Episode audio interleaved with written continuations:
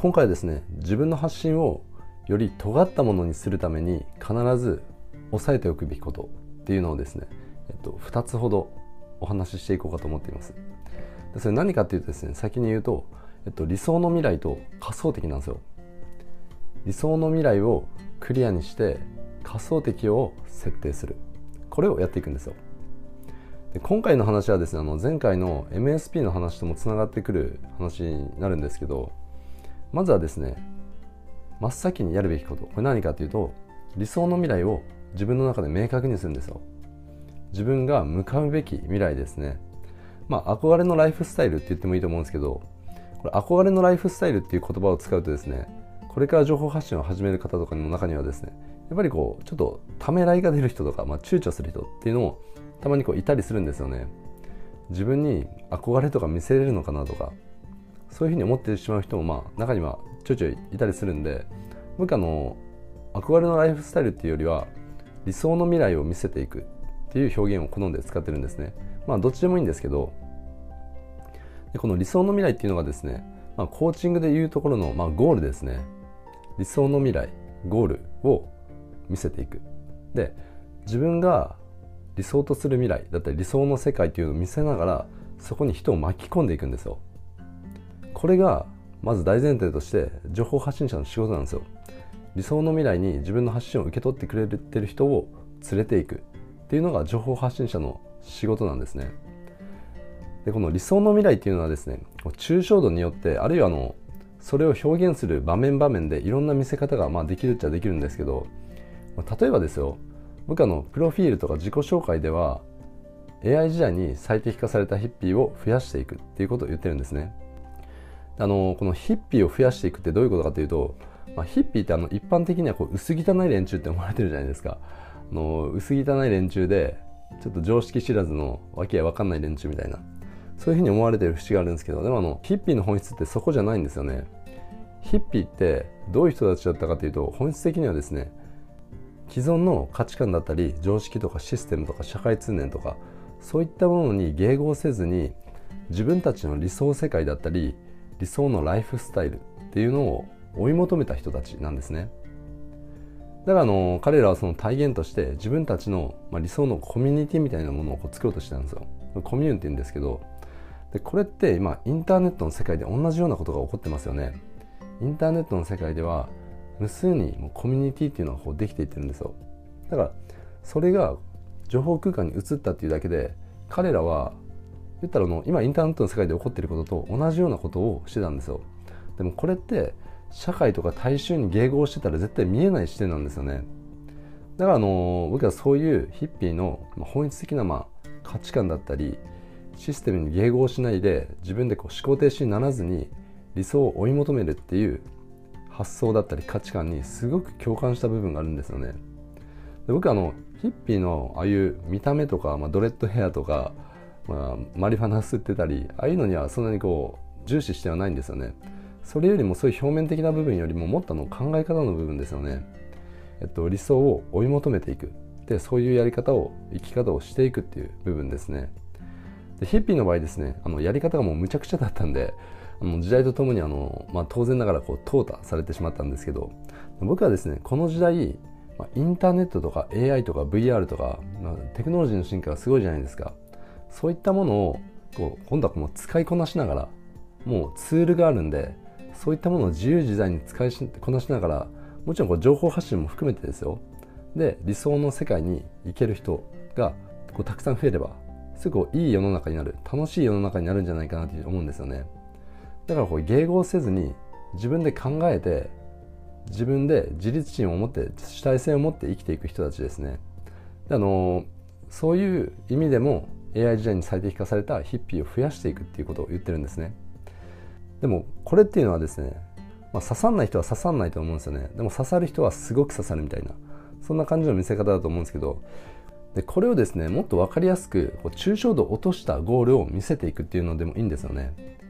例えばですね僕が今やってるように音声配信をやっていきましょうっていう感じですね。そして具体的にはあのヒマラヤで新着20位以内。で総合ランキングも100位以内を目指しましょうっていうこういうゴールでもいいんですよ。これだとすごい具体的じゃないですか。具体的だしあの入っていきやすい。誰でも。もちろんあのランキングっていうのを見せて、提示してますけど長期的なゴールとして理想の未来としてその先に自分のメディア構造を作っていったり自分のコミュニティを想像してイメージしてあの音声配信を組み立てていきましょうみたいなことも、まあ、言ってるんですね。で理想の未来とかゴールっていうのはですねもう具体的であればあるほど巻き込まれやすいという特徴があるんですよ。例えばですねあの理想の未来は自由に生きていくことですみたいに言われてもピンとこないじゃないですか。もうみんな自由って言ってるしあの特にこう情報発信やってる人っていうのはですねもうみんな自由をこう歌ってるわけですよ。なんでかっていうとあの人の理想とか願望って抽象化していくと大体自由とか幸せとかそういったあの抽象的な言葉になっていくんですよね。でもこれだとちょっとぼやっとしてるからこう誰も巻き込むことがこうできないわけですよ、まあ、ピンとこないんで。だからもっとこう具体化する必要があるんですよね。って言ってもですねまあパソコン一つで世界を旅しながらみたいな。これもすごいありふれてるじゃないですか。だからこういうんじゃなくてもうこれはもう自分なりの表現でいいんですよね。だから僕の場合ですね自由の表現として、まあ、いつでもこうサーフィンができるとかこの間もあのふと思い立ってあの3日後家族が連れて京都旅行に行くぞっていうのを決めて実際京都に行ったんですけどであの今月もですね仲間と一緒にまあ5日間ぐらいの日程で石垣島に遊びに行くんですけどこういうのでまあ自由の表現になるじゃないですかだからパソコン一つで世界を旅しながらとか別に言う必要ないんですよ。うん。もうこれもうコモディティ化されてますし、これだと埋もれてしまうんですよね。だから自分なりの表現でいいんですよ。あのいつでもサーフィンできるっていうのも別にあのサーフィンに興味がない人が受け取ったとしてもそれ自由の表現になってるじゃないですか。でいつでもサーフィンできるっていう表現っていうのは自分に置き換えて考えてくれるんですよ。例えばあのいつでも家族でご飯を食べに行くことができるとかだから別に自分なりの自由の表現でいいんですよここは別にみんなにとっての自由じゃなくても自分なりの自由を表現していけばそれを自分と重ね合わせて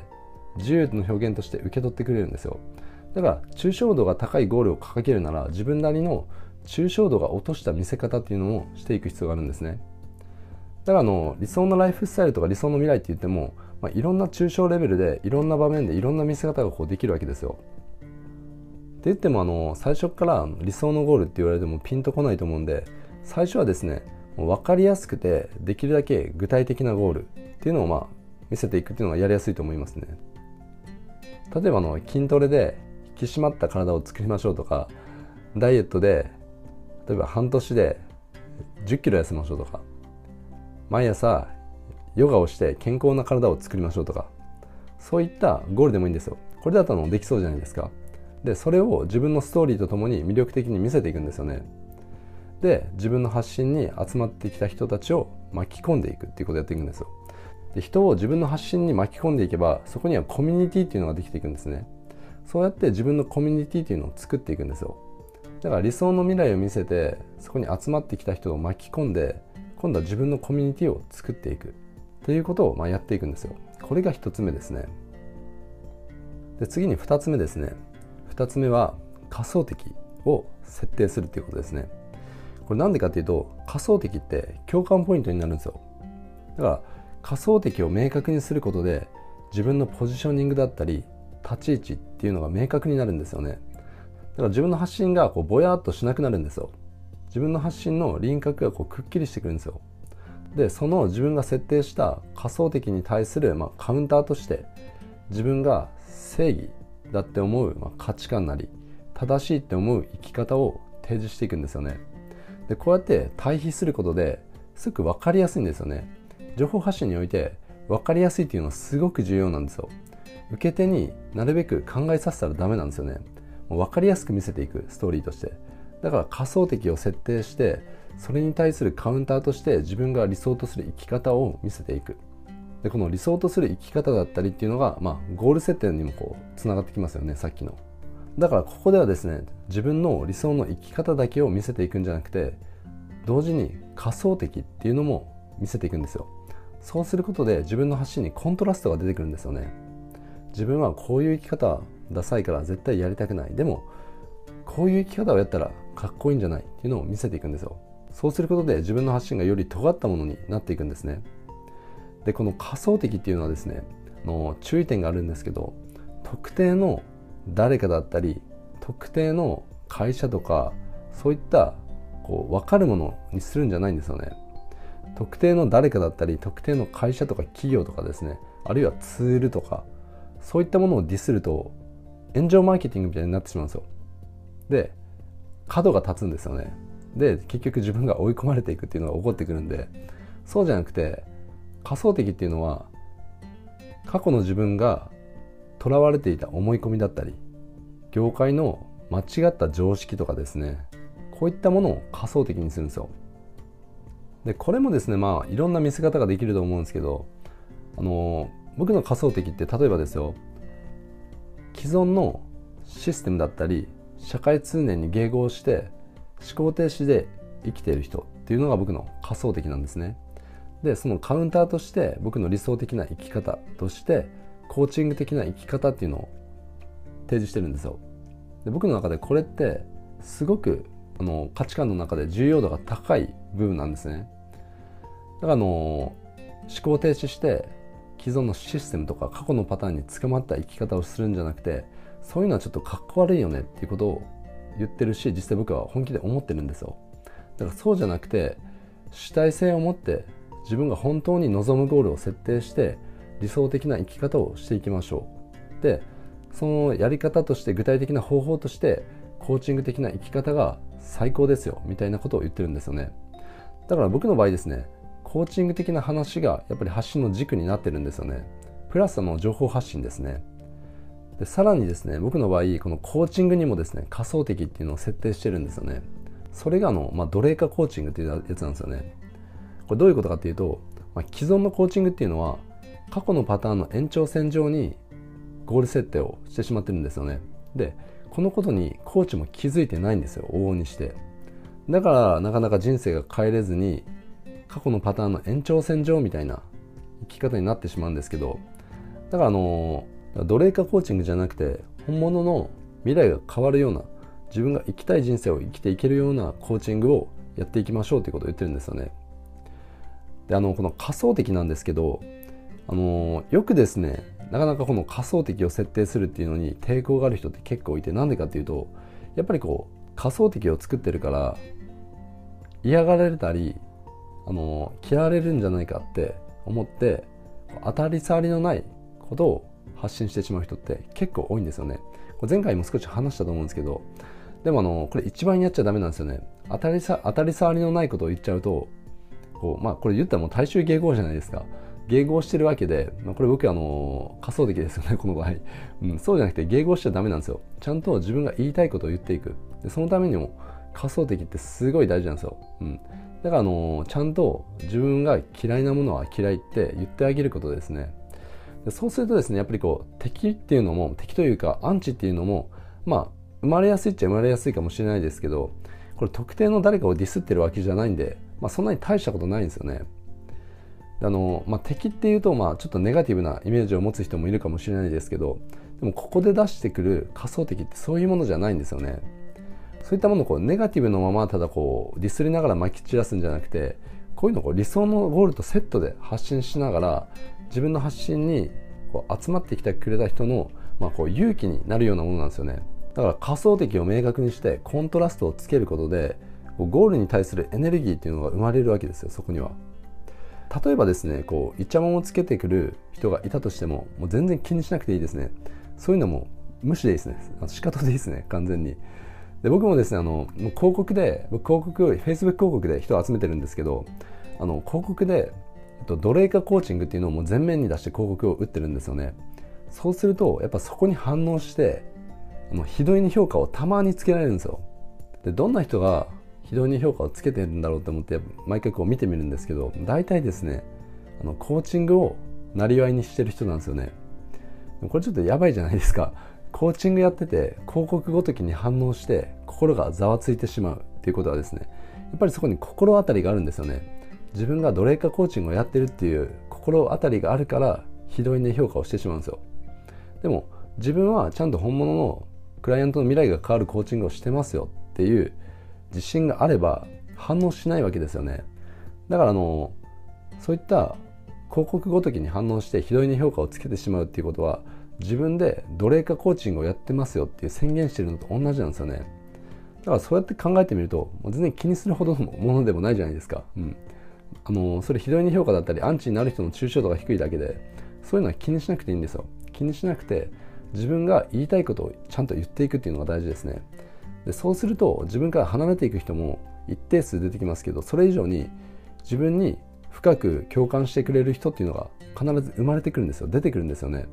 だから思い切って仮想的っていうのを設定してみるといいと思いますね。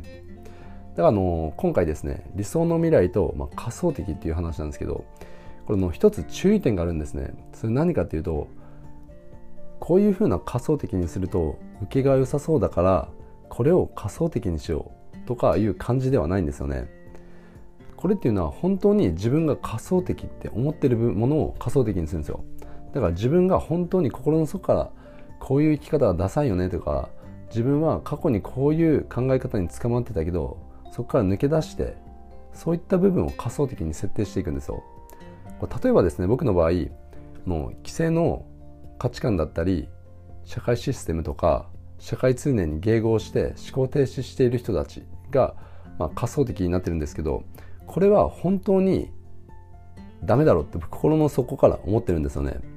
そういう生き方本当ダサいからちょっとこっちに来た方がいいんじゃないって本当に思ってるんですよ。だからこういう仮想敵を設定してるんですよね。だからあのしっかりと自分の中でこう深掘りして理想の未来だったり仮想敵をこう出していくっていうことですね。だからあの結局あの自己理解なんですよね。自己理解っていうのは必須なんですよ。だからちゃんと自分の中で深掘りして自分はどんな価値観だったりどんな考え方を持ってるのかそしてどうやって生きていきたいのかっていうのを自分の中で明確にするんですよ。そしてそれとは逆に自分はどんな生き方が許せないのかとかどんな考え方が許されないのかかっこ悪いって思ってるのかっていうのも同時に明確にしていくんですよね。そして自分が理想とする生き方はどんな生き方なのかっていうのを見せて発信していく。そしてそこに巻き込まれてきた仲間を集めていくっていうことなんですよ。これが情報発信なんですよね。ということで今回はですね、えっと、自分の発信を尖らせるために理想の未来と仮想敵をしっかりと設定して発信していきましょうっていう話でした。ということで今回は以上です。